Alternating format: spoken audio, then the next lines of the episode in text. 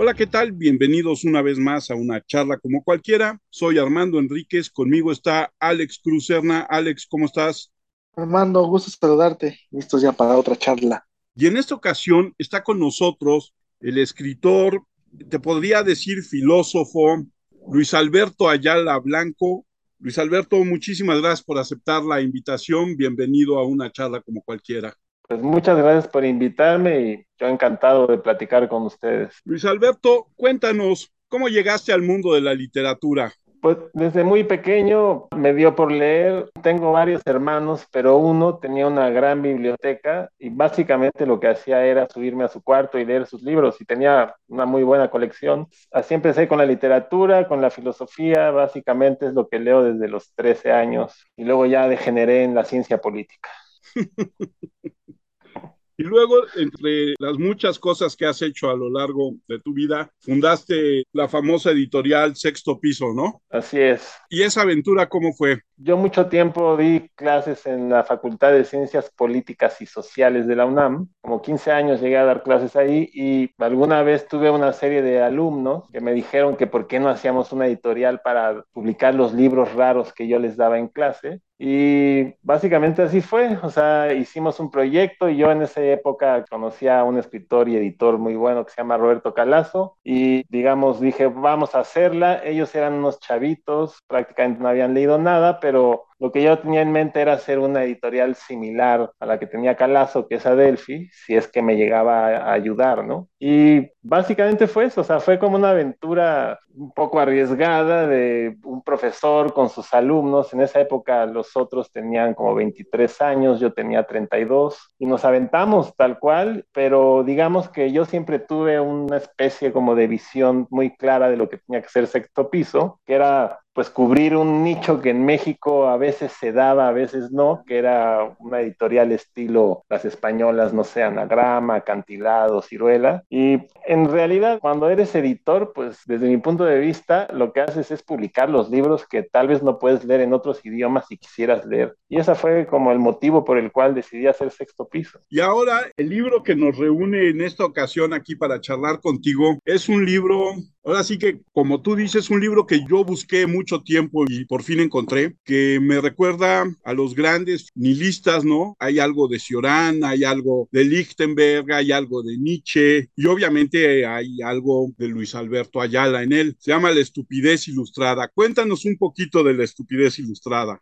La estupidez ilustrada, como digo, en algún lugar surgió sin que yo me diera cuenta. Yo soy un pésimo escritor en términos de que tengo algunos libros escritos y me gusta escribir, pero no soy alguien que esté escribiendo constantemente como creo que lo hacen los escritores que realmente se dedican a ese oficio. Digo, lo disfruto muchísimo, pero no tengo una producción constante. Y este libro, yo básicamente ya me estaba despidiendo de escribir y empecé a ver lo que tenía escrito que alguna vez había publicado en revistas, pero nunca como un libro o algunos inéditos y los reuní todos y me di cuenta de que al fin de cuentas era ya un libro. Puede tener, o sea, una temática diversa, puedo hablar de cosas totalmente distintas, pero lo que yo percibí es que a fin de cuentas hablo básicamente de lo mismo siempre, de lo irrepresentable, de lo divino, del deseo y, y por supuesto de la estupidez. Entonces lo que hice fue recoger todos esos textos, digamos, este libro está hecho con textos que escribí desde los 25, 26 años a los 52 y me pareció muy divertido ver cómo me repetía a lo largo de los años, aunque estuviera escribiendo de distintos temas.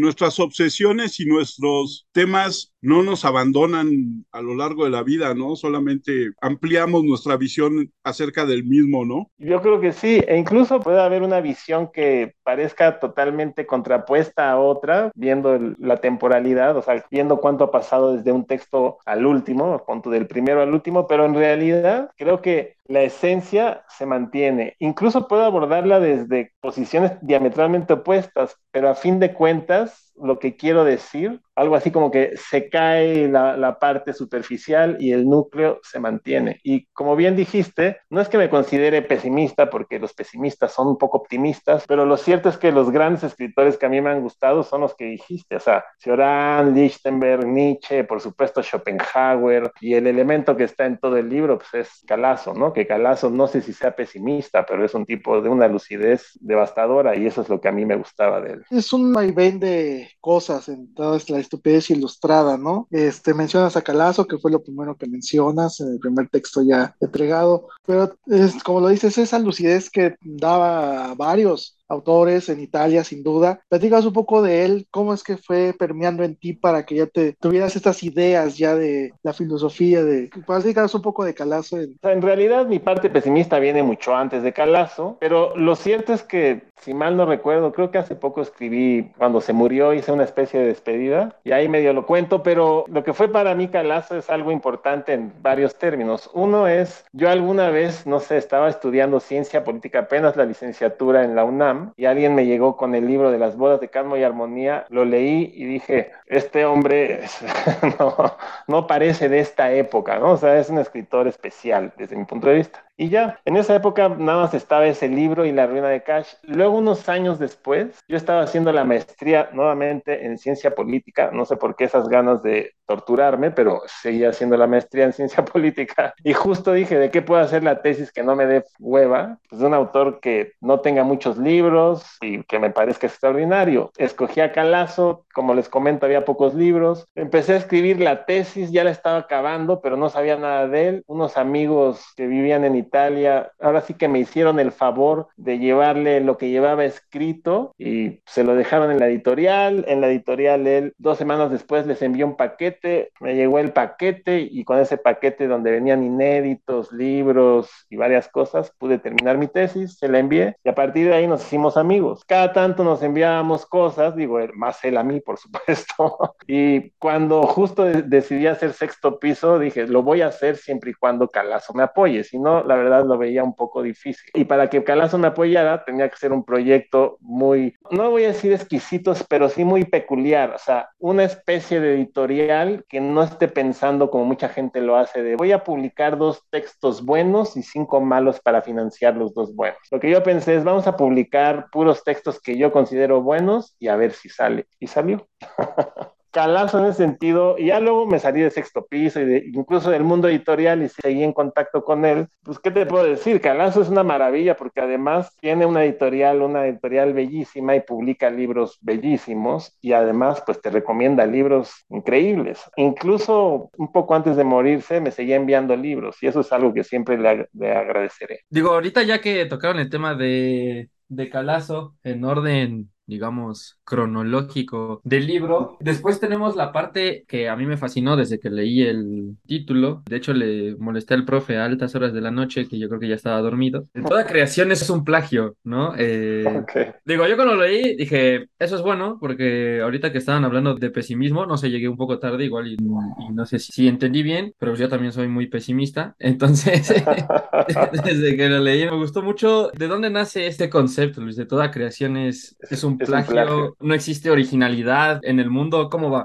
O sea, mira, lo curioso es que ese texto me lo pidieron para una galería y lo escribí, pero el inicio es toda creación es un plagio, ¿a quién habrá plagiado Dios? Es un aforismo que alguna vez escribí que viene en un libro que se llama 99, los últimos, ¿qué serán? 12, 13 años he estado muy cerca, o sea, he sido cercano al arte y sobre todo al arte contemporáneo. Y mi postura pues, es que en realidad no hay nada que podamos pensar que la gente puede crear, porque la creación desde la perspectiva que yo planteo no es más que un descubrir cosas. Yo siempre, o sea, tengo un manejo en general, no voy a decirlo filosófico, simplemente un planteamiento, tienen ustedes, epistémico, donde a los Schopenhauer no es que piense que hay una voluntad y un mundo que es su representación, pero sí creo que hay un principio que se puede llamar lo irrepresentable, lo divino, como ustedes quieran llamarlo, que es el principio de todas las cosas, y en cambio el mundo en el que vivimos, que es el mundo de los fenómenos o el mundo del aquí y el ahora, donde vemos apariencias y creemos que lo que tenemos enfrente es real, no es más que una especie como de expresión de ese principio metafísico. Entonces, cuando hablamos de que toda creación es un plagio, Estoy hablando de que nadie puede tener la autoría de nada en realidad. Sobre todo era para molestar a muchos artistas contemporáneos que dicen que lo único que están buscando es este, novedades y hacer algo nuevo y a la gente muy estúpida poner un granito en el mundo porque quieren, ah, ¿cómo decirlo?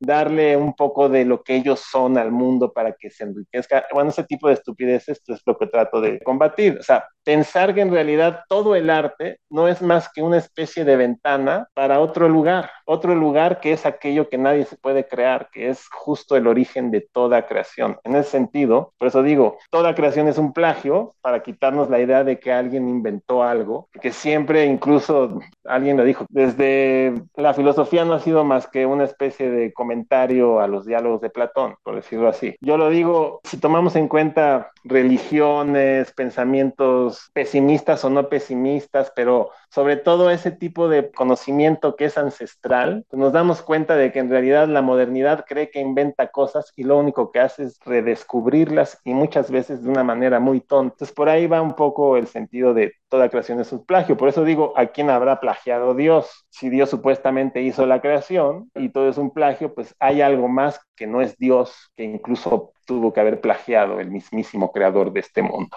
Y luego hay, dos de las ideas que tienes en el libro y en el texto de Todos plagio queda claro este asunto de un poco lo que dice Bentley de en la vida solamente hay unas 30 historias que contar y cada quien la cuenta como le da a su época, ¿no? Exactamente. Y la otra es esta idea de, de dónde lo habrá plagiado Dios, que queda muy bien plasmado en los textos de la entrevista con Satanás y del diablo embaucado, ¿no? Que esa parte es, es, muy padre. Sí, claro. Fíjate que ahí, ahí, por ejemplo, ya cuando hablas de Satanás y el otro es un ensayo que hice para una novela de Andreyev, que es muy padre, que se llama El diario de Satanás. A mí me gusta esta idea de pensar en el diablo como la otra parte de Dios. yo creo que hay un error cuando la gente piensa en Dios como un señor o un personaje y que ese es el origen de todo. Muchas tradiciones, no sé, la India, incluso la Cábala, incluso Grecia, incluso el cristianismo, si uno lee, al maestro Eckhart, te das cuenta que antes que Dios hay otra cosa, y esa otra cosa es, insisto, podemos llamarlo lo divino. Por ejemplo, para los griegos la idea de Dios, la palabra teos no hace referencia ni a Júpiter ni a ninguno de los dioses, hace referencia a lo divino. Y lo divino no es necesariamente una personificación, sino es algo que incluso puedes reconocer en cualquier momento de tu vida. Tú puedes ver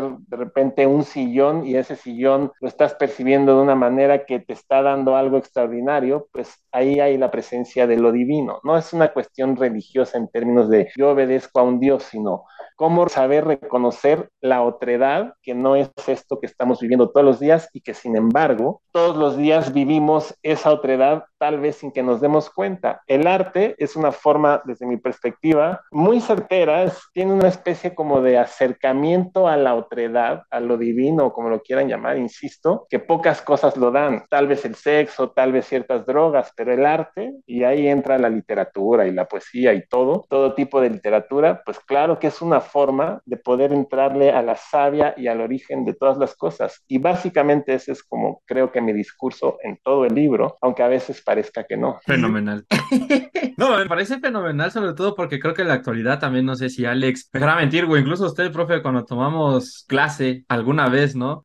Que se nos pide tanto ser originales, que es como esa palabra que abunda en la actualidad, que es como, no, güey, hay que ser diferentes, como... No mames. Exactamente, ¿qué quieres que haga? Sí, no, y lo peor es que además es cuando uno hace el ridículo, porque crees que estás haciendo algo original y no. O sea, fíjense, esta es una anécdota de Calazo muy padre. En el texto que viene de Calazo ahí, es un texto que él mismo me pidió para una revista, no recuerdo el nombre, inglesa o, o gringa, donde publicaron todos sus cuates y buena onda me metió. Estos grandes sanscritistas de los que saben sobre los Vedas y sobre las Upanishads de manera, no, no recuerdo el nombre, creo que se llamaba Charles Malamud, pone un ejemplo bellísimo de Calazo, donde agarra una parte de algún mito de la India y luego agarra una parte del Ka, que es un libro de Calazo sobre mitología hindú, y ves cómo Calazo en realidad agarra ciertas partes del texto original y luego las empieza a modificar hasta que se las apropia. Entonces, Calazo, que fue un tipo con una cultura bestial y además con una inteligencia, desde mi punto de vista, que es difícil que se dé, y mucho más en este tiempo, no tenía miedo de decir, claro que nadie inventa ni crea nada en sentido originario, ¿no? O sea, claro que incluso tú lo que tienes que hacer si eres un buen escritor es retomar a los grandes que tú consideres y no plagiarlos, sino robarles de tal forma que sea un homenaje. Entonces, desde esa perspectiva, esta idea que hoy en día se maneja, como ustedes bien dicen, de hay que ser original y busca tu propia voz, o sea, buscar la propia voz es saberla encontrar en los otros que tú consideras que son chingones. Ese es mi punto de vista. La gente cuando cree que está creando o inventándose algo, lo único que hace es repetir algo que probablemente ya lo dijeron siglos atrás mucho mejor que tú. En cambio, sí, la verdad sí. En cambio, cuando tú asumes que no vas a inventar nada, la invención aquí sería una especie como de reacomodo de los signos, si lo quieren ver así, que dan una perspectiva tal vez nueva e incluso tal vez inaudita en términos de lo que hoy vivimos, pero que si hacemos ahora sí que un rastreo hacia cuáles son sus orígenes, vamos a ver que todos nos desmenuzamos, nos va bien, a través de las ideas de grandes pensadores o de grandes literatos, y ahí está nuestra verdadera originalidad y no esa estupidez de pensar que uno puede ser un creador de ser. Dirían en el argot, revolcar la idea, ¿no? Pero revolcarla bien, porque hay gente que la revuelca muy mal.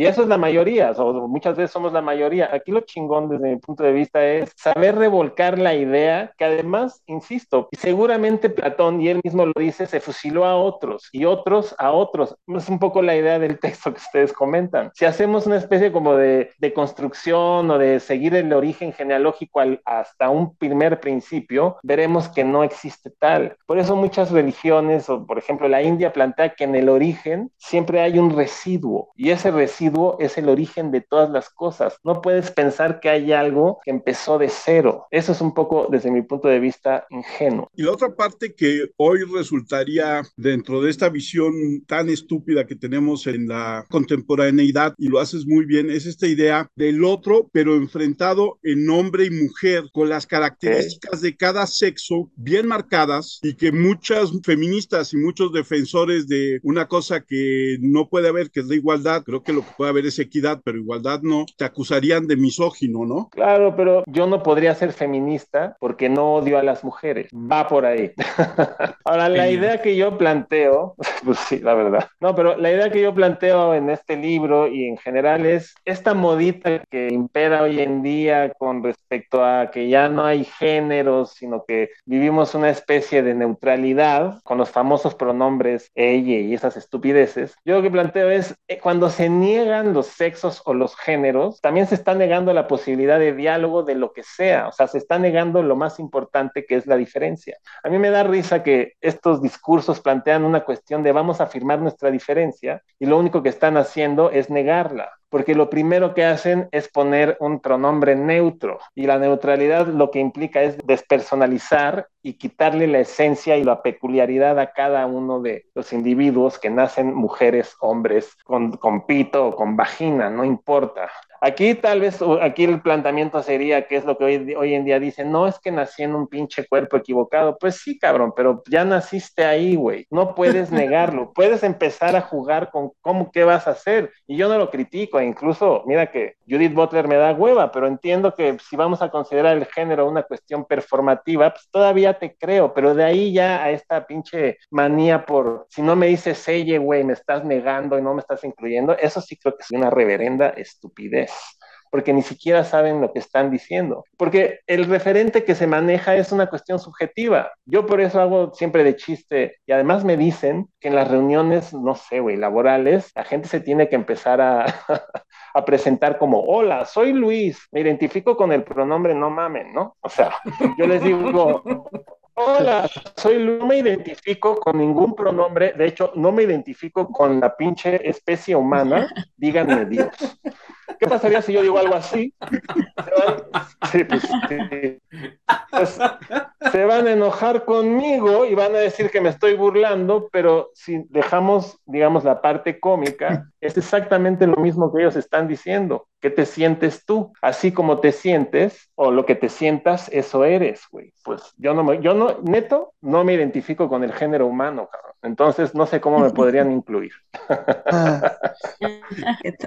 ya tienen eso, ¿no? De cambiar todas las cosas, ¿no? Últimamente. parece que esa es la línea hoy en día. Hasta Disney no he visto y cosas, ¿no? Que cambian cada cosa que ya uno ve y dice. Ah". Sí, no, y además ya prohíben todo, que eso es lo más. Lo prohíben y además están acabando con la única inteligencia que yo todavía encuentro. cuando la encuentro, que es el sentido del humor. Sí, porque además, dentro de este asunto de volverse los paladines de la tolerancia, se vuelven los más intolerantes de todo, ¿no? Exactamente, exactamente. Ahora sí que ahí aplica la famosa máxima de John Locke, hay que ser intolerante con los intolerantes, pues no hay peor intolerancia que esa, ¿no? Algo así. En el comienzo del texto también, no es regresando un poquito, eh, mencionas algo sobre el sacrificio. ¿Crees que ah, el sacrificio como tal, que ha existido a lo largo de la humanidad desde tiempo, bueno, aquí en nuestra cultura pues, no, se, no se puede entender sin el sacrificio, ¿tú crees que es del lado de lo divino y eso esté el sacrificio y por eso se ha dejado de lado o crees que sigue existiendo? Buena pregunta. Pues mira, realmente ese es el tema de Calazo. O sea, tú puedes agarrar cualquiera de los libros prácticamente, digo, no sé si todos, pero prácticamente en todos los libros de Calazo o en los más importantes, aunque para mí todos son importantes. Y ese es el tema, o sea, el sentido del sacrificio que tiene que ser de origen divino. Que hay una frase de uno de los pensadores que a mí más me gustan, ya muerto por supuesto, que se llama Ananda Kumaraswamy o Ananda Kumaraswamy, que fue uno de los grandes teóricos del arte tradicional y de la India y de lo que hoy en día llamaríamos filosofía perenne. Y la definición que él tiene de sacrificio es maravillosa, que es tratar de lo uno a lo múltiple, tratar de regresar de lo múltiple a lo uno. Es decir, el sacrificio es el origen de todo y para eso hay un mito bellísimo de la India con el dios anterior a los dioses que se llama Prayapati. imagínense un dios que ni siquiera sabe que existe o no porque no hay nada más que él y la conciencia siempre es saber que tú no eres lo que es lo otro, ¿no? Entonces, de repente está, no sabe si existe o no, pero desea. Y en el momento en que desea, pues tú siempre deseas otra cosa, pero si no hay nada más, pues el deseo no se puede cumplir a menos que él mismo se sacrifique y se vuelva dos. Es decir, para que exista algo en la vida tiene que haber sacrificio. Y eso es algo que efectivamente los modernos creemos que ya olvidamos o pensamos que el sacrificio es una barbaridad y lo seguimos realizando, que esa era tu pregunta, sin que nos demos cuenta. En realidad el sacrificio está todo el tiempo en nuestras vidas, nos demos cuenta o no, y eso Calazo lo explica, por ejemplo, en La Ruina de Cash, de manera extraordinaria. El ejemplo más claro que les puedo poner es comer. todos nosotros, incluso los vegetarianos, porque también las pobres plantitas y las verduras son seres vivos. Entonces, para vivir tenemos que comer y para comer implica que tenemos que matar algo. O sea, vivimos de muerte. La vida se alimenta de la muerte y en ese sentido el sacrificio es indispensable. Respirar es una forma de sacrificio. El sexo es una forma de sacrificio. Cuando ustedes van caminando van matando insectos. No hay forma de evitar el sacrificio, solo que antes había una forma de regularlo. Hoy en día la modernidad lo niega y entonces el sacrificio, que es la violencia desmedida, se dispersa por todas partes y ya no hay control justo por tratar de negar algo que pensamos que es malo, pero que es la fuente de que pueda haber paz y tranquilidad en el mundo. Eso también lo explica otro filósofo muy bueno, aunque más limitado que Calazo, que se llama René Girard. Que a final de cuentas es esta idea de perder un espacio sacro en aras de la vulgarización y Exactamente todo se vale porque hoy no estamos dentro de esta regulación que tú dices, de esta sacralización, de este ritual, y entonces pues acabemos con todo lo que tenemos. Claro, y supuestamente en nombre de una cierta razón o de un principio de civilización donde creemos que ya dejamos atrás las tonterías de los pueblos primitivos y en realidad somos más estúpidos o menos, chequen qué padre esto, somos incluso menos eficaces para controlar la violencia que los que nosotros consideramos que son violentos en sí. O sea, y eso es un poco lo que les digo, Calazo maneja muy, muy, muy bien. Tiene una parte donde, incluso en, en mi libro, donde hablo del olvido del sacrificio, pero el olvido no implica que sea la extinción del sacrificio. El olvido del sacrificio hace que entonces el sacrificio pueda invadirnos por muchos lados sin que tengamos control de nada. En cambio, el sistema sacrificial lo que permite, eso lo explica Girard muy padre, es si de repente hay violencia por todos lados, tú lo que logras hacer es generar un chivo expiatorio, que es un fármaco, curiosamente. O sea, la idea de droga y de chivo expiatorio van de la mano. ¿Y cómo es la idea? Pues si de repente todos están peleando entre sí y ya no puedes decir, ay, vamos a tratar de encontrar al culpable, pues nunca lo vas a encontrar, ya la, la violencia es como la peste. Entonces lo que dice Girard es, vamos a agarrar a alguien que es realmente inocente y decimos que es el culpable. Así, toda la comunidad deja de pelear entre sí y sacrifica a ese ser. Al sacrificar a ese ser, logras mantener nuevamente la paz mediante un acto violento, pero acabas concentrando toda la violencia en un solo lugar en vez de que esté dispersa por todos lados. Esa es un poco el, la estupidez que vivimos hoy en día en la modernidad, que creen que combaten la violencia y en realidad la dispersan y la propalan por lugares donde ni siquiera existía tal. Y esa es como la miopía y la estupidez moderna de la que habla Calazo y yo retomo un poco en el libro. Y otro de los conceptos que tomas que a mí me recordó mucho, por un lado, un aforismo de Ciorán que dice, si los hijos que nunca tuve supieran la felicidad que me deben.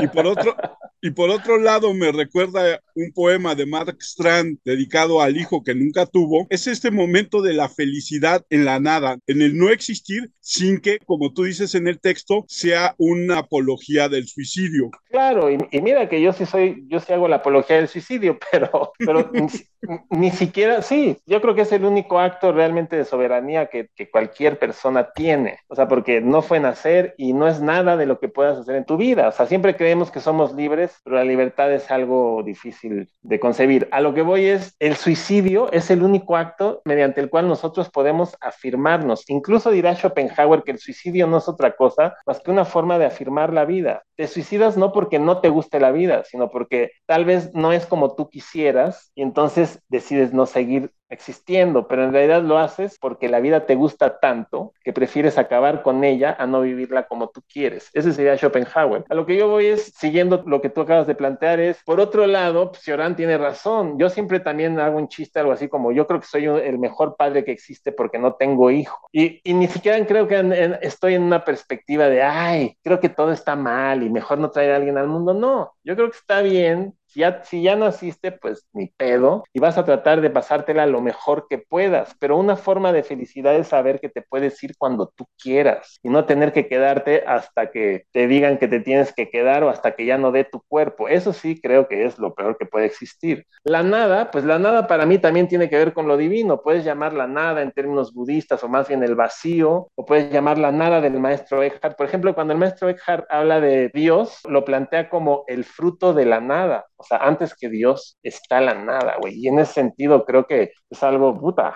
maravilloso y que muchas veces los modernos y occidentales nos vamos con la finta de cómo. El pesimismo es simplemente no tener la fuerza para poder seguir esta vida o seguir ciertos principios. Y no, güey. O sea, la vida es lo que es y uno la firma o no la firma. Ahí sí, yo creo que Nietzsche es el más grande de todos, ¿no? O sea, hay que tener los huevos de afirmar la vida, así sea un asco. Pero si decides que ya no la quieres afirmar, pues afírmate a ti mismo exterminándote. ¿Por qué no? Vamos a pasar por otro punto del libro que a mí me gustó mucho, la definición de la fotografía en el arte. Ese es su pensamiento acerca de ver el cadáver, qué es lo que ha representado a lo largo de la fotografía, o el blanco y negro que a veces parece que no tiene ningún contraste y que siempre, como lo mencionas ahí, buscan ciertas cosas del arte, de sacar y lo que estabas platicando hace poco, ¿no? Tratan de buscar tanto, pero que al final de cuentas es la vida misma o es el día a día de la persona, ¿no?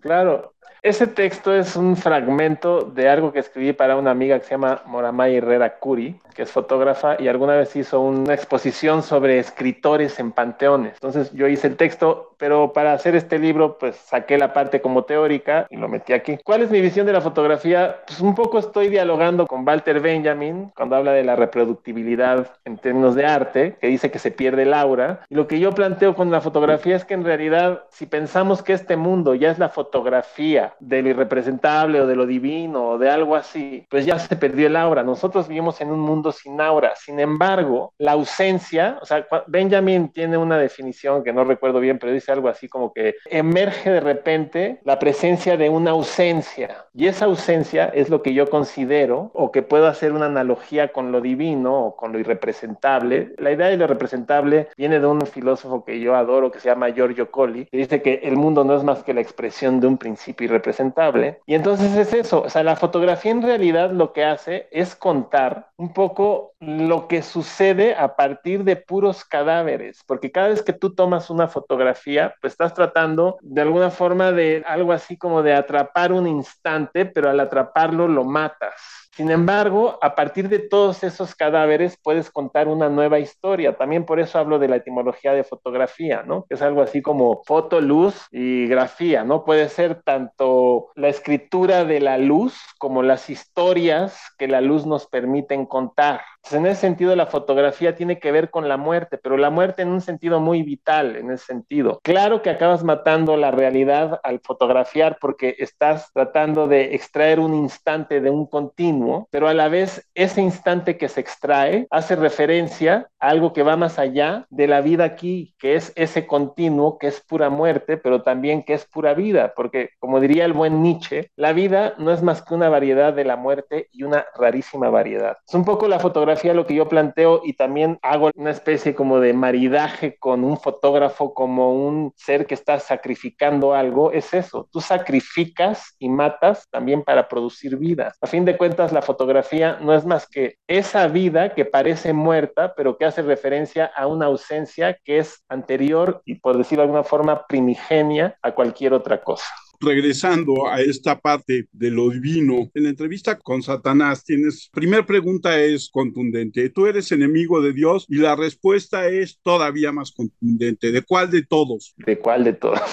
Exactamente. Entonces, es esta, es esta ambigüedad que de repente, por lo menos yo he estado pensando mucho en ello, de todas las religiones o la gran mayoría hablan de su Dios como el único, ¿no? Pero entonces, ¿cuántos dioses hay? Y ese Dios único, pues tiene muchas caras para complacer a todos sus creyentes. Ok.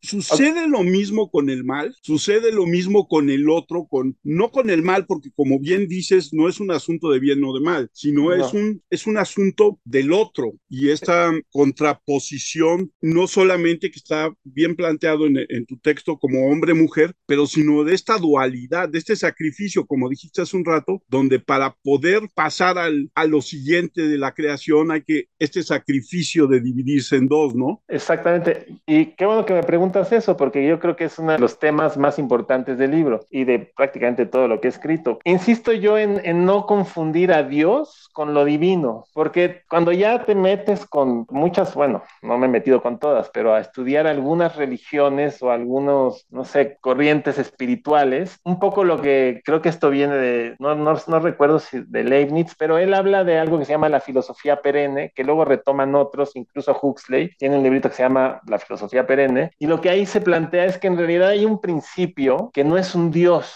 sino que ese principio, ahora sí que cada pueblo y cada religión lo expresa a su manera, pero cuando tú ya te metes realmente a, ver cuáles son así las partes más profundas de las religiones y no solamente las que tienen que ver con cómo hacerle para que los individuos se soporten entre sí, te das cuenta que todas remiten a ese principio. Entonces, más que muchos dioses, hay un principio que, como bien dices, tiene muchas caras, para citar a el buen este, Joseph Campbell, ¿no? Las máscaras de Dios o distintas máscaras. Pero en realidad, el origen de todo, yo lo identifico más como con la nada o con el vacío que con un Dios. El Dios ya es la expresión de este principio. Por eso, en la entrevista con el diablo es, ¿cuál de todos? ¿No? Porque dioses hay un chingo. Y cuando digo un principio, ni siquiera estoy hablando de un principio único, sino de un principio más en sentido de la India como no dual. Esta no dualidad que finalmente solamente en la dualidad del sacrificio se puede presentar. Pero lo que buscan todas las religiones, según yo, es ese principio incognoscible, más allá de cualquier tipo de determinación. Por eso, por ejemplo, en la Edad Media se planteaba algo que era la perspectiva apofática o la teología negativa con Dionisio Areopagita o el maestro Ejar, y ellos decían, ¿quieres saber qué es Dios? Dios no es esto, no es aquello, no es lo de más allá, es lo que no se puede definir. Dios o lo divino es aquello que va más allá de cualquier determinación. Por ejemplo, en la India, en los Vedas hay un poema donde dicen, puta, ¿quién sabrá qué pasa en el mundo? ¿Qué principio es el que sabe qué es lo que va a pasar, qué sucede, el origen de todo? ¿No? Dicen, pues tal vez allá arriba el Dios que no es Dios lo sepa y quién sabe. O sea, un poco lo divino para mí es esta cosa indeterminada que entonces te quitas cualquier fanatismo porque lo que está planteando sería más como lo que los místicos buscan, ¿no? Una especie de perderte en lo divino, que no es perderte en Dios ni seguir los preceptos de Dios ni de ningún Dios. Yo creo que los dioses son formas de aproximarnos a esa especie como de principio indeterminado, que pueden llamarlo de distintas formas, pero en realidad los dioses, y eso los griegos lo tenían muy claro, no difieren mucho de los humanos. O en la India también, lo que diferenciaba a los humanos de los dioses no era otra cosa más que una droga, que era el soma. Pero en realidad todo proviene de un principio indeterminado. Y si nos vamos con la física cuántica, igual, ¿no? O sea, a partir de Heisenberg o de Schrödinger, los primeros grandes teóricos de la física cuántica, pues te das cuenta que la materia no existe y que en realidad ellos mismos tuvieron que regresar al pensamiento místico de la India y de distintos lugares para poder explicarnos qué es la ciencia hoy en día entonces, curiosamente, cuando la gente no es muy cerrada y más o menos se da chance de que su ignorancia no las acabe sepultando en la estupidez, se dan cuenta de que incluso la ciencia hoy en día tiene que ver más con una perspectiva mítica a con una perspectiva de la ciencia del siglo XIX totalmente mecanicista. Yo creo que por ahí va la cuestión. No se trata de cuáles dioses, sino de ese principio que no es un principio, que no es nada del cual surge todo. Y por ahí va un poco la idea. En la entrevista con el diablo, pues trato de y lo pongo ya en la cuestión incluso de género, ¿no? Porque uno siempre dice, no, pues Dios es mujer, puta, con razón, los hombres son más pendejos, las mujeres no, pero las mujeres a huevo tienen que estar haciendo algo, ¿no? Y ahí ya me estaría echando encima cualquier cantidad de mujeres y hombres, pero en realidad lo que estoy tratando de decir ahí es un juego y siempre es una especie de dialéctica en el buen sentido. O sea, por eso también Dios o el diablo, o sea, el diablo es el resplandeciente, en un principio era el ser predilecto de Dios, por eso es el luminoso, pues es la luz de la mañana. O sea, el mal en realidad no es más que una cuestión de perspectiva. Por eso en el texto digo, más que hablar de mal, hay que hablar de estupidez, porque la estupidez siempre es esta idea de tratar de explicar las cosas a partir de la parte más pequeña de nosotros mismos que creemos estúpidamente que es la más grande, ¿no? Ahí me recuerdas dos cosas. La primera, Pessoa diciendo, yo sé que Dios no existe, pero cómo me gustaría conocerlo. Y esto, y el otro, ay, se me fue, que poeta alemán es de los románticos que dice, contra la estupidez, los propios dioses luchan en vano. no sé quién es, pero está bueno, luego me tienes que decir. Sí, pero es una frase que siempre me ha gustado porque creo que es parte de todo lo que tú dices en tu libro y que es, no tengo que escapar más que de la estupidez, ¿no? Claro, y es lo más difícil, ¿no? Por ahí tengo un aforismo en el libro que les digo que es, va más o menos así, solo el imbécil cree que no lo es, que es un poco el sentido de texto de estupidez ilustrada, ¿no? O sea, que es el tema de la gente realmente estúpida es la que cree que no es estúpida y que cree además que puede hacer referencia a una serie de creencias o principios que consideran son los buenos y a partir de ahí juzgan a todo el mundo. Yo no creo que haya forma de no juzgar, pero lo que sí es cabrón es, es esta gente que cree que es, o sea, ahora sí que, que es abierta, que es alivianada y que, y que le encanta la diversidad, siempre y cuando sea una diversidad vista desde su óptica. Y eso es la verdadera estupidez que yo trato de retratar a lo largo de todo el libro de distintas formas, ¿no? O sea, la estupidez que no se cree estupidez. Para dejar de ser estúpido, uno primero tiene que asumir que es estúpido y a partir de ahí pues ya podemos ver qué hacemos. Mucha gente cree que no, cree que realmente hay gente que está mal en la vida o que ellos tienen un discurso que es el que va a prevalecer sobre todos los demás y yo creo que ahí es donde está el gran problema. Y ahora sí, tomando el texto del título del libro, La estupidez ilustrada, hay tres cosas que me gustan mucho. Primero, que Dios no se pudo salvar de la estupidez misma. este, a otra, es que hoy en día, creo yo, se está viviendo, que es lo de la democracia y lo de los políticos, de la votación. Y tercera, pues es eso, ¿no? El ambiente político que hoy se vive en este país, en este país. la estupidez.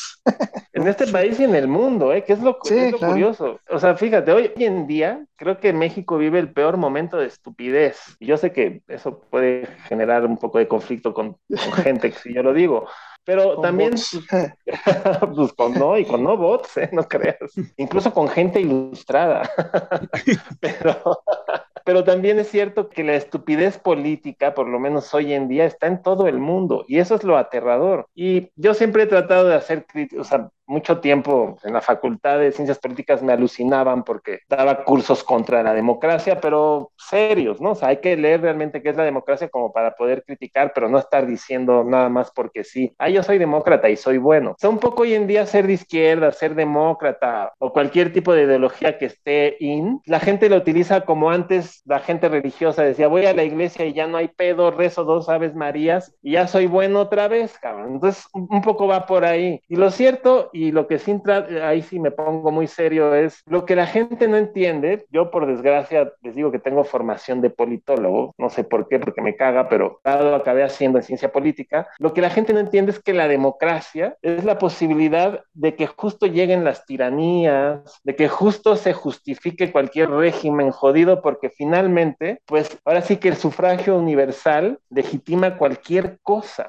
Y en ese sentido, la gente considera que la democracia es una maravilla cuando hoy en día podemos ver que es la única forma legítima de instaurar una tiranía, por ejemplo. Y es legítima, porque además, a partir de la democracia, uno se da cuenta de lo que es un país. Si tiene un pinche presidente o dirigente estúpido, es porque la gente votó estúpidamente. Por lo tanto, el dirigente es lo de menos. Los estúpidos son los que votan. Y en ese sentido es en que hablo un poco de la estupidez ilustrada, ¿no? Mucha gente te dice, ay, no votaste qué ignorante eres, no, qué estúpido eres tú, güey, porque en realidad tú solito te estás negando a decidir por ti. Por eso hay un texto de un adolescente que lo escribió a los 16 años, siglo XVI, amigo del señor Montaña, o sea, del señor Montaigne, se llama Etienne de Lavoisier, que tiene un libro que se llama El discurso de la servidumbre voluntaria, y ahí explica él perfectamente cómo la gente obedece porque le da hueva ser responsable de sí misma. Y la democracia es una gran forma de que todo mundo no se haga responsable de sí mismo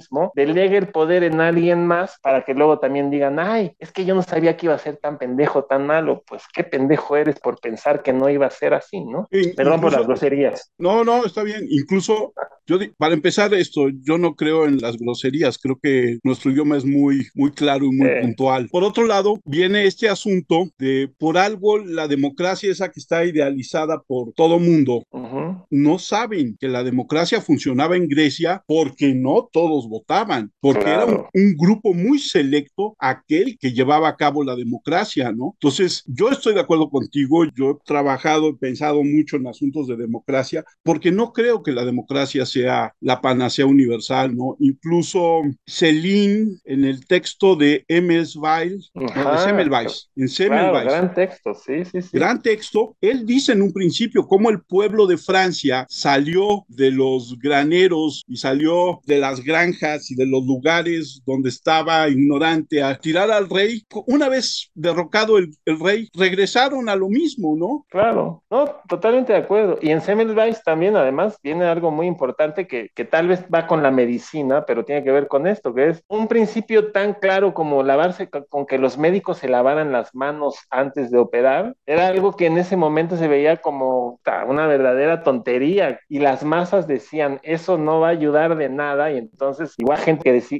que propugnaba por eso y se le tachaba de un tonto, ¿no? O sea, también va por ahí, la democracia también se vuelve esa voz que acaba sofocando muchas veces, y miren que no voy a hablar de verdad ni de realidad, pero ciertos aspectos que tal vez son más congruentes que aquello que se está planteando la opinión pública o la opinión de las masas, ¿no? O sea, y la democracia siempre va por ahí. Y también lo que decías es muy cierto, en Grecia no solamente se les olvida que había una cama de, esclavitud para que entonces los supuestos ciudadanos pudieran además decidir su vida, sino que desde el principio del término democracia está mal entendido, porque Demos no es pueblo, Demos quería decir circunscripción territorial y es todo un rollo. ¿eh? Hay una historia para explicar cómo en realidad lo que sucedió fue que antes había una serie de cultos en Grecia y solamente los que tenían, digamos, algún tipo de parentesco de sangre podían realizarlos y los otros no. Entonces lo que hizo Solón y después no me acuerdo quién más, el que siguió a Solón, o sea que amplió democráticamente el territorio para que varios pudieran entrar a esos cultos. Pero en realidad democracia no es el poder del pueblo. En todo caso, tendría que ser la ocracia de Laos pueblo. La democracia siempre ha sido una forma de negociación entre distintos grupos y nunca ha sido una cuestión de que el pueblo decida. Es una cuestión de que ciertos grupos apoyen a ciertos dirigentes para que negocien entre ellos y lleguen a acuerdos. La idea de la democracia es el pueblo decidiendo, eso sí es una reverenda estupidez. Más que pregunta, digo, es lo que me gusta de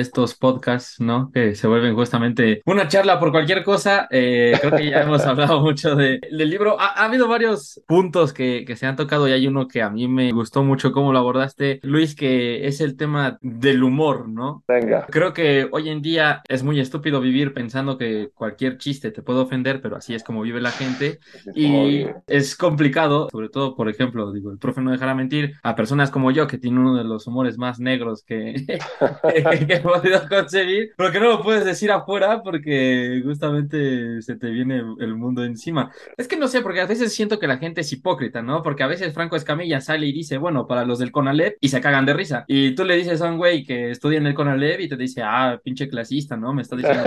y es como, pues la verdad es que sí, ¿no? Pero pues, si lo dice Franco Escamilla, te ríes. ¿Crees tú que el humor ese esporádico va como en camino, no sé, hacia la extinción o algo así? Porque uno ya no puede ni tirar un tuit así de cualquier cosa porque prenden, prenden fuego, pero lo dice alguien luego famoso y es como el mejor chiste del mundo, ¿no? O sea, no, no, mira, eso es un gran tema. Yo creo, y, y voy a empezar con esto, o sea, sin humor no hay inteligencia. ¿Por qué? Porque incluso para tener humor tienes que tener cierta capacidad de entrada para entender las cosas y ya que las entiendes, reírte de ellas. Y la primera cosa de la que te tienes que reír es de ti mismo. Lo que la gente sin humor no entiende es que, o sea, cuando tú haces un chiste que puede sonar ofensivo a la gente por X razón, no entienden que en realidad es un chiste, es, muchas veces es incluso una especie como de manejo de ingenio. Y es una forma también de romper ciertos límites de lo que significan las palabras para poder dejar entrar otra cosa. Esa otra cosa que entra no es necesariamente un tipo de conocimiento o es una forma de negar este, aquello que se está criticando. Es simplemente entender que nada en el mundo tiene tanto peso como para tomarlo en serio de manera tan de hueva. En realidad, el sentido del humor es tener la inteligencia de entender las cosas y de aquí se voy a salir mi parte pesimista. Yo sí creo que cuando entiendes las cosas, entonces dices, puta, esto está cabrón, o sea, la vida está cabrona. ¿Y cuál es la única forma en la cual no acabas en un pinche discurso resentido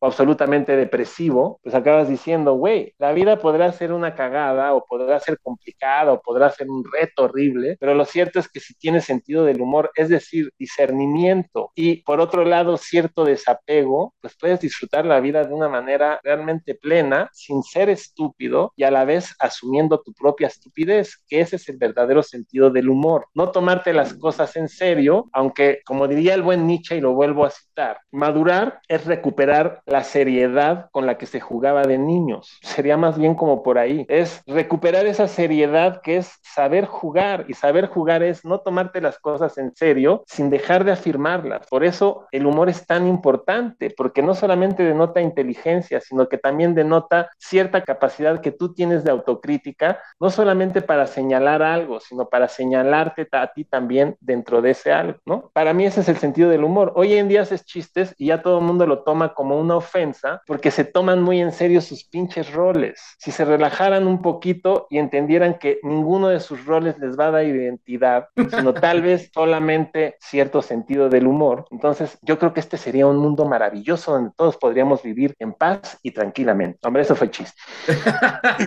no, pero tiene sentido, ¿no? Porque justamente el tema de la identidad creo que va ligado con el tema de la originalidad que ya tocamos claro. al comienzo de, de esa plática, ¿no? Porque nadie es original, o sea, es como decir, oh, sí, yo soy único, soy un cabrón de millones que le va a los Pumas, soy un cabrón de millones que juega fútbol, soy un cabrón de millones, es como, güey, o sea, en realidad no es que sea único, ¿no? Seguramente en la cuadra de al lado hay un güey que sea exactamente igual que yo. Y eso es cuando ya te estás viendo buen pedo, en realidad, el gran pedo es cuando, sí, el gran pedo es cuando pertenecemos a las masas ingentes de los que se creen únicos, o sea, de los que creen que no les van a los Pumas, de los, sí. de los que creen sí, que claro. no están en el rollo gregario, o sea, ese es el pedo. Hay gente, de hecho hoy en día, la gente justo al tratar de no ser gregaria, se vuelve más gregaria. O sea, eso es a lo que yo voy. O sea, yo prefiero seguir ciertas tradiciones que igual van a decirme, ay, pero están pasadas de moda, sí, güey, pero son algo que yo estoy asumiendo porque yo le estoy dando la autoridad para que diga, güey, eso a mí me funciona. En cambio, la gente que cree que, que tiene que hacer cosas únicas o que va a ser original, como ya dijimos, al final acaba siendo lo menos original que existe porque se asemeja a la cultura de hoy en día de todos tienen que ser buenos y la estupidez esta de si le echas ganitas lo vas a lograr, ¿no, cabrón? O sea, esta pinche idea hoy en día que nos meten de, no, güey, lo puedes todo y si le echas ganas lo vas a lograr y nada más es cuestión de que tengas un pensamiento positivo y ese es el fin, cabrón, ese es el fin de la estupidez, o sea, es el principio de esa estupidez que no se cree estúpida, pero que lo es de manera tajante justo por eso, ¿no? Esta idea de tratar de ser distinto, o bueno, ¿qué les puedo yo decir? Espero que no hayan tenido que lidiar con gente así, pero ¿qué tal las pendejadas sobre liderazgo? pues es otro tema. Pero, pero, pues ahí, ahí, luego sí, terminas no, en Nexium, ¿no? Sí, no, y, y cultos no, similares. Sí, culto, exacto, es que sí, son sectas, claro. Exactamente. Sí, o sea, hoy en día el rollo de, o peor, güey, yo creo que ya soy un viejito, o sea, ahora, me, ahora resulta que hay eh, en las empresas hay una coaching, distinción ¿no? entre, sí, el famoso pinche coaching, pero ahora, ahora hay una distinción entre habilidades blandas y habilidades duras, ¿no? Una mamada así. Sí. Y las duras es estudiar una carrera y ser culto y tratar de pensar. Y la otra son habilidades de, tienes que aprender a persuadir a la gente, tienes que tener como habilidades sociales, según ellos. Pero la más importante, que es donde yo me muero de la risa, es cuando te dicen, y sobre todo, tienes que ser eso, ¿no? Un tipo creativo. Y ser creativo implica pensar fuera de la caja. Yo, yo lo que digo es, si la gente no sabe pensar dentro de la caja, cabrón, ¿cómo la ponen a pensar fuera? Entonces es cuando vienen estas cosas que dicen, puta, se me ocurrió una idea genial, ¿no? Y son puras estupideces porque, insisto, como no tienen cultura, ni siquiera saben si antes ya dijo alguien algo similar o lo dijo bien. Y ellos creen que están siendo novedosos, cabrón. Y ese es el gran problema hoy en día con esta pinche cultura de ya no importa si lees, ya no importa si tienes un cierto nivel de reflexión, lo que importa es si tienes habilidades para comunicarte con los demás y tratar de persuadirlos de que eres un influencer o no sé qué pendejada sea hoy en día, ¿no? Incluso hay una cosa que a mí siempre me ha encantado de la publicidad, el que puedas tener el puesto de creativo. Eso, güey, no mames. eres creativo, eres un creativo. ¿Eres creativo? sí. Hombre, profe, pero les va bien a esos güeyes. Lo peor es que se lo creen y están repitiendo los anuncios de hace 20 años. Hombre. Eso sí, eso sí. Ah, pero está difícil eso de ser creativo y eso, ya que estoy ahorita con eso, sí es difícil saberle a todo eso del Photoshop, Ilustrador y esa creatividad, sí es difícil. No. Pero aquí el punto no, es que agarran ideas de hace 20, 25 años. ¿No? A veces. Sí, pues eso es revolcarlo. Es o sea, sí, o sea en, en, 10 años, Alex, vamos a ver el comercial de Nike, güey, oh. donde los meten a todos en una jaula. A todos, tres exacto, contra tres, güey. Se los van a presentar a los chavos de 12 sí, años. Exacto, y con diferentes figuras. Sí, y esos morros van a decir, güey, el mejor comercial de la historia. Y todos van a decir, güey, eso lo hicieron hace 30 años con Ronaldinho. O sea. Claro. No, y, y si nos va bien, güey, porque eso quería decir que tuvieron ahora sí que la delicadeza de ir De a buscar verlos. referentes de hace 30 años. Hay gente que cree que son suyos. Eso es lo complicado. Claro. Eso pasa en el marketing también. en- bueno, ahora con el marketing digital, pero el marketing siempre, pues tú puedes tener una idea, pero lo que decía siempre, pues vas a tener la mismo, el mismo pensamiento todo el tiempo. Depende también de la agencia creativa, que hay muchas que sí les gusta innovar y hay unas que siguen igual. Pero aquí lo que estamos criticando más bien es esta idea de, de que haya un puesto que se llame creativo, ¿no? O sea, Claro. Esa es la idea, de llevar esa palabra a un nivel que no, no le corresponde. A un nivel de escritorio, ¿no? A un nivel de escritorio, exactamente. Y eso es lo que está cabrón. Eso es lo que está muy cabrón, sí. A ver, Luis, a- antes de que se nos acabe el tiempo, cuéntanos, ¿dónde puede la gente comprar la estupidez ilustrada? Pues miren, ese es un gran problema, porque hasta donde sé ya está agotado. Habría que hablar con Bonilla Editores y que lo vuelvan a sacar. Yo, yo lo encontré en Gandhi, ¿eh? Por ejemplo. Hace poco, Sí, lo compré hace 15 días en la Gandhi de Miguel Ángel de Quevedo, la que está junto al Fondo de Cultura. ok, pues creo que ahí, hasta donde yo sé, en el sótano ya no está, en el péndulo tampoco. Había cuatro, más. ahora quedan tres, porque... Pues, pues quedan esos tres, creo. En Bonilla, ¿no? en Bonilla lo pueden comprar, claro, sí. En la, en la librería que está en Miguel Ángel de Quevedo. ¿Cuándo nos vas a regalar otro libro de esta calidad, de este? No, ahora sí que ya me hicieron el día, qué bueno que les gustó. Este, no sé, a mí, como les decía al principio, no escribo mucho ya. Hace poco me dio COVID y en plena fiebre escribí, una amiga me envió un concurso de aforismos, ahora escribo más aforismos, y en la semana que estuve con fiebre escribí los 55 y los envié. Si gano, pues espero que se publiquen, si no gano, pues los publicaré con alguien más. Eso es lo último que he escrito. Pero estoy pensando en reeditar los dos libros que realmente saqué en sexto piso y que nunca reedité nuevamente, que sería como prácticamente novedades. Ambos tienen entre, puta, pues ya casi 20 años, no, como 15, 6 años que, los, que se publicaron. Uno es El silencio de los dioses y otro es Autómatas espermáticos. Esperemos que los reedites pronto. Luis, ¿tienes Pues redes sociales donde la gente te pueda consultar, seguir? Este, no, no tengo redes sociales, no tengo celular y en mi casa hay una contestadora y no contesto yo. y contesta, ¿han oído hablar de un grupo que se llama Magma? No. No. No, están muy jóvenes. No, este, era un grupo de rock progresivo francés que se inventó su propio idioma y entonces la contestadora habla el, el vocalista, que es el baterista, hablando en su idioma. Entonces, es lo más cercano que tengo a, so- a socializar. De hecho, que haya hecho esto es un poco extraño en mi vida. Ok, ya vimos por qué no te identificas con el género humano. Queda claro. No, no, Eres no. congruente. Soy congruente. Y ya, ya decidí que tampoco con Dios. Qué hueva. Qué soledad la tuya. No, no, no, al ahora sí que me voy a ver mamón, pero como diría Empédocles, en el momento en que el mundo se reencuentra, cuando el amor y el odio son un solo punto, es la soledad perfecta, es decir, tienes todo dentro de ti, estás acompañadísimo. Ok. Violeta, redes sociales. Instagram Boleigo en Madrid y en Twitter Boleigo. Dai. Arroba DaiGS25 en todas partes, profe.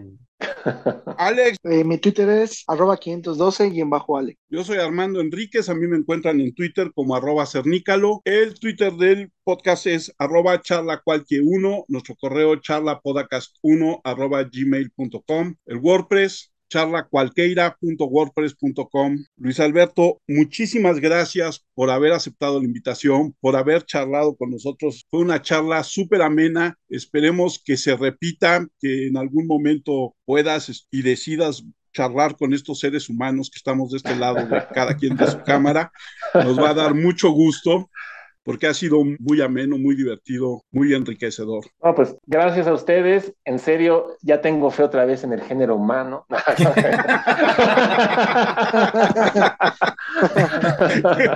Ah, muchas gracias, me la pasé muy bien. Yo creo que de eso se trata, ¿no? No de estar con mamonerías intelectuales, sino de tener una, una plática, una charla co- como esta y siempre se agradece y muchas gracias por todo. La neta, porque No. si no me quedo callado.